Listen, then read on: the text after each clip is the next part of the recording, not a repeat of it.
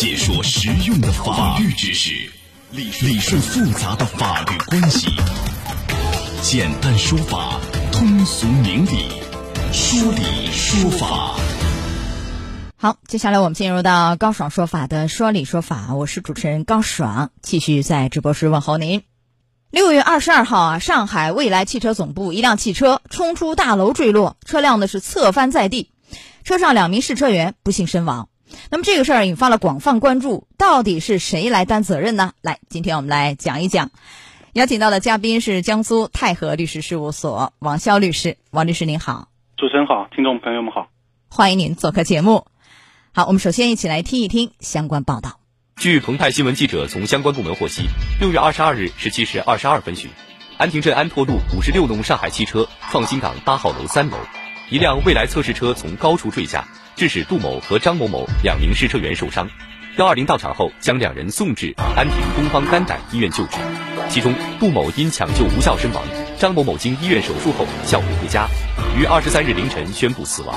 此前报道，上海创新港蔚来汽车总部一辆汽车从五楼冲出大楼坠落，车辆侧翻在地，车内有人员被困。消防到场后将被困人员救出。视频中可见一辆汽车侧翻在地，现场一片狼藉。在六月二十三号的晚上呢，这个未来的官方微博啊发了一个消息，说遇难的两个人当中啊，一个是公司同事，另一个是合作伙伴的员工啊，是这么一个情况。然后说呢，根据对现场情况分析，可以初步确认啊，这是一起意外事故，与车辆本身呢没有关系。来，收音机前各位，你是怎么看这个事儿的啊？那欢迎大家登录到大蓝鲸客户端，找到 Live 互动专区。我们今天在这样一个大蓝鲸客户端把那个视频照片发上去，大家可以看一看。那么你也可以在首页的主播号专区点开以后，看见我高爽，点关注，也可以发帖留言参与互动。呃，王律师，这个事儿啊，他说是意外事件和车辆质量没关系，哎，这个就引发网友的这个愤慨了啊。呃，只是对现场情况一个分析就认定和质量没关系，也没有经过鉴定，怎么得出这样一个结论呢？人们觉得匪夷所思啊，您怎么看？啊，首先这个它的这个信息呢，来源于这个未来汽车的它的这个官方的一个相当于官媒的一个渠道。那么具体究竟是什么一个原因？我们认为应该还是要等一个公安，比如说我们这些主管部门一个调查。就像您说的，至少要有一个这个鉴定部门的一个评论。对于这个本身的是究竟是车辆本身问题呢，还是说呃现场的操作问题，还是说其他的原因？这个我们觉得还是要等待调查的结果。好，那按照这个未来汽车公司的说法，是意外事件。您先给解释一下什么是意外事件。啊，意外事件在我们法律评判呢，一般是说无，就是说无法预测啊，无法估料，或者说无法预防，甚至是呃很难去通过自身的一个防范手段而产生的一个情况。你比如说这个，我们通常讲的很多的类似于叫不可抗力事件，比如说大到暴雨，那么我们现在还有气象预测，但比如说有突发的地震情况啊，突发的海啸这种东西，可能称为叫不可抗力意外事件，但它这种情况就来说明说是意外事件。目前来看，似乎不是意外事件吧？对，他肯定是有一定的成因的啊。对，所以这个也不是他自己说了算的啊。我们期待有关方面下一步的一个调查的公布。好，那我们讲一下，一次试车造成两人死亡，一个是未来公司呃他的自己的一个员工，还有一个是合作伙伴的员工啊。那么这个公司有没有可能涉嫌重大的什么责任事故罪类似的一个罪名？我们说像这样的生产企业，比如说有可能造成一人死亡的，可能涉这个罪名啊？会不会？是我们国家的刑法当中是有这个罪名的，但这个罪名呢，它的这个规范性也很高，它对这个生产作业当中违反的这个安全管理规定要求也非常高。那么这种安全规定呢，通常一般都是指国家颁布的有关于安全生产的法律法规。啊，是这种情况。那么它这个是否构成，也要看公安部门的这个调查情况。你比如说试车阶段有没有行业的这个指引，有没有关于汽车行业对于这个汽车安全线啊，比如说检测线啊，它相应的这检测要求、安全检测要求，那么可能也要根据调查结果来判定。那如果说没有达到一定的规范要求，没有按照规定来去试车，那么有可能就够得上这样一个，有可能会涉及到这个情况的。是重大的责任事故罪吗？是这个罪名吗？它还有一个类似的罪名叫重大劳动安全事故罪。那么重大安全啊，重大劳动安全事故罪呢？这个这个事件可能是呃不太那个，就是它比较贴近刚才我们所说的叫重大责任事故罪。因为重大劳动安全事故罪，它一般体现的都很多都是，比如说我们讲的矿山作业，而且它通常伴有叫强令性啊劳动者去呃办的一一个相当于从事劳动作业的一个情况，一般有强迫性、强令性这种情况。那所以您说的重大的叫劳动安全事故罪，这个好像对不上是吧？对，最有可能的是重大责任事故罪，是的，是这样吧对？而且有一个细节，大家就不太明白怎么回事啊？你看他那个试车地点呢，引争议，就是在空中试车，楼里头试车，从三楼掉下来的，这个地点到底符合法律规范吗？可以在一个高楼里头，类似于写字楼这样的去试车吗？有没有一个说法？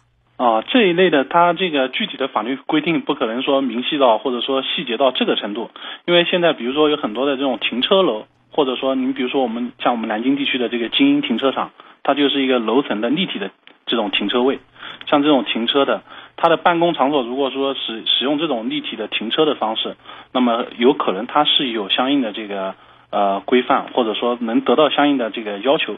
准许的，作为自己一个办公场所啊，停车是可以，但是试车在楼里头试车，这个好像似乎是没怎么听说过。这一没有一个明确的规定，那意味着法无禁止即可为，不违法，这块不好说。对，是的。啊，好，那您既然讲到，因为我们觉得这个其实如果说在这方面操作有一些违反规范的，也更有可能涉嫌重大责任事故罪，所以我又问了这样一个细节。好，那您说这个重大责任事故罪，就是它这个是怎么量刑？一般来说，呃，我们重大责任事故罪一般呢，是我们讲普通的这个本罪情形，就是本身就构成一个基础的这个犯罪的三年以下啊，有期徒刑或者拘役。那么如果说情节特别恶劣的，比如说这个死亡人数过多或者经济损失能超一百万以上的，他可能就三年以上和七年以下了。最高是七年，两人死亡，这个是在哪个幅度内量刑？呃，两人以上死亡就属于情节特别恶劣了。那就是三到七年的。可能性很大，那会不会有一种可能，最后调查下来，然后，嗯，不够得上这个刑事犯罪，最后处以比如说行政处罚，会有这种可能性吗？啊，可能存在的啊。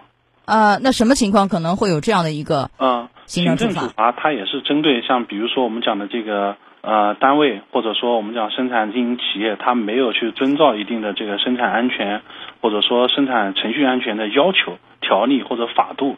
去造成的这么一个事故，可能对于单位或者说单位的主要责任处于一定的这个呃行政处罚。那么这一类的行政处罚呢，呃，通常的事件当中比较少啊，一般要么就把它校正为刑事责任，要么就校正为民事赔偿责任。啊，呃，会不会就是刑事够不上，然后处以这个行政处罚？这种可能性也是有的。对啊，那那这个行政处罚一般是怎么罚？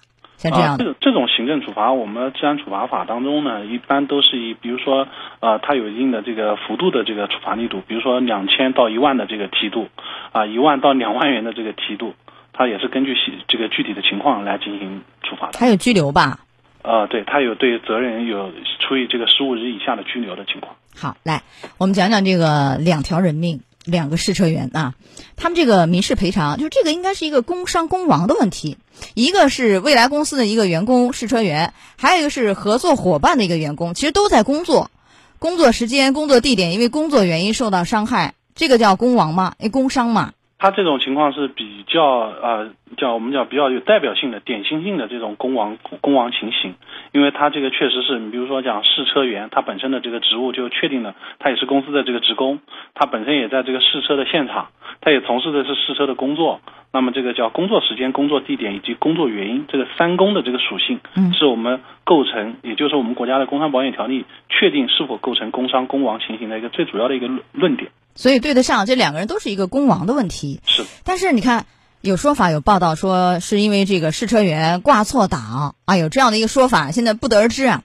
假设真的挂错档，就是操作不当，这个其实不影响工亡认定啊，因为我记得工伤里面不分过错，是吧？是的啊啊，我们国家的对于劳动关系的这个处理呢，特别是像这个工伤工亡的这个构成呢，呃，它是坚持的就我们劳动法律法规当中的一个叫无过错原则，就是说啊，不论员工是否存在过错责任，你比如说我们常见的，比如说呃很多这种摔伤事故啊，没有戴安全帽啊，比如说我们操作一些机械设备手指被压断啊，对吧？他因为没有做到一定的这个安全措施，导致自己受伤的。但是呢，在我们这个法定的这个无过错责任前提条件下，它都是全额赔偿，也就是说不去计较劳动者的过错，所以被称为无过错责任。当然会要排除一种情况，故意的是吧？对，这种叫故意的，比如说有自杀性行为的情况啊，否则就是全赔啊。是的，也就是说有这个交了工伤保险，保险基金就赔付，不够的地方单位承担，没有交工伤保险，所有的是单位承担。是的，但是只有这些吗？因为民事方面就只有工伤这一条线的赔偿吗？其他的民事方面主张还可以吗？没有。啊，他这个他这个单位的职工在现场出遭受到的这个侵害情况呢，他就是一个典型性的工亡，那么他就是向单位来主张这个工亡赔偿责任，就没有别的。是的。呃，如果说最后鉴定下来，就是这个试车员操作也是正确的，车有质量问题，啊，假设这样车有问题，那如果这样的话，这个主张的赔偿就是还是公亡这一条线，还是有其他的，在整个问题处理上有不同吗？呃，他这个对于这个是这个我们讲的叫受害人这一方来说，他只是一个公亡赔偿。那么，因为他讲的无过错责任，就不论去计较这个是否有过错，以及对方的这个过错，他总归是一个单位来赔付的一个情况。但是作为家属来说，觉得你车有问题，如果这样的话啊，那我除了工伤以外，还可以主张其他的，其他的就不可以主张了。对他在这个事件当中，他的侵权损害责任和这个公亡，他其实是竞合到一个行为里面去的。啊，两个竞合到一个里头。对，它不像有些交通事故，你比如说交通事故当中，像保险公司以及对对方驾驶人来主张，另外再向自己工作工作单位来主张这个工啊工伤的这个情况，它这个情况它竞合在一起。因为它是一个主体嘛，所以竞合在一起。如果两个主体像您说的分别主张是可以的。是的啊，好，呃，我们来讲讲这个案件的一些提醒，很让人心痛啊。这样的案件，您的提示是什么？他在三楼一个试车，虽然我们现在了解没有说法律的一个明文性的一个规定，但是这样的情况确实值得我们深思。你比如说这个非常开阔的一个地界去进行一个试车，明显是能够简化或者减少相应的这个啊风险啊，或者说相应的一个事故的一个情发生情况的。所以对于这个每个行业或者说每个企业来说，细化相应的安全举措，避免相应的这个悲悲剧事件。这个是非常重要的。对，而且我看有报道爆出来，就像这样的行业，试车员他会签一个什么生死状，这个也是无效的吧？出了问题以后，单位不管，这显然是无效。是的，对不对？而且这块的法规，您觉得完善吗？是不是应该更进一步去细化完善它？是的，是的啊。对，作为企业，当然也比如说去给这一类高危的这个职业或者说这个工种去投放一定的这个保险。对，好，来到这儿结束我们的说理说法。来，王律师，稍后再见，我们做广告。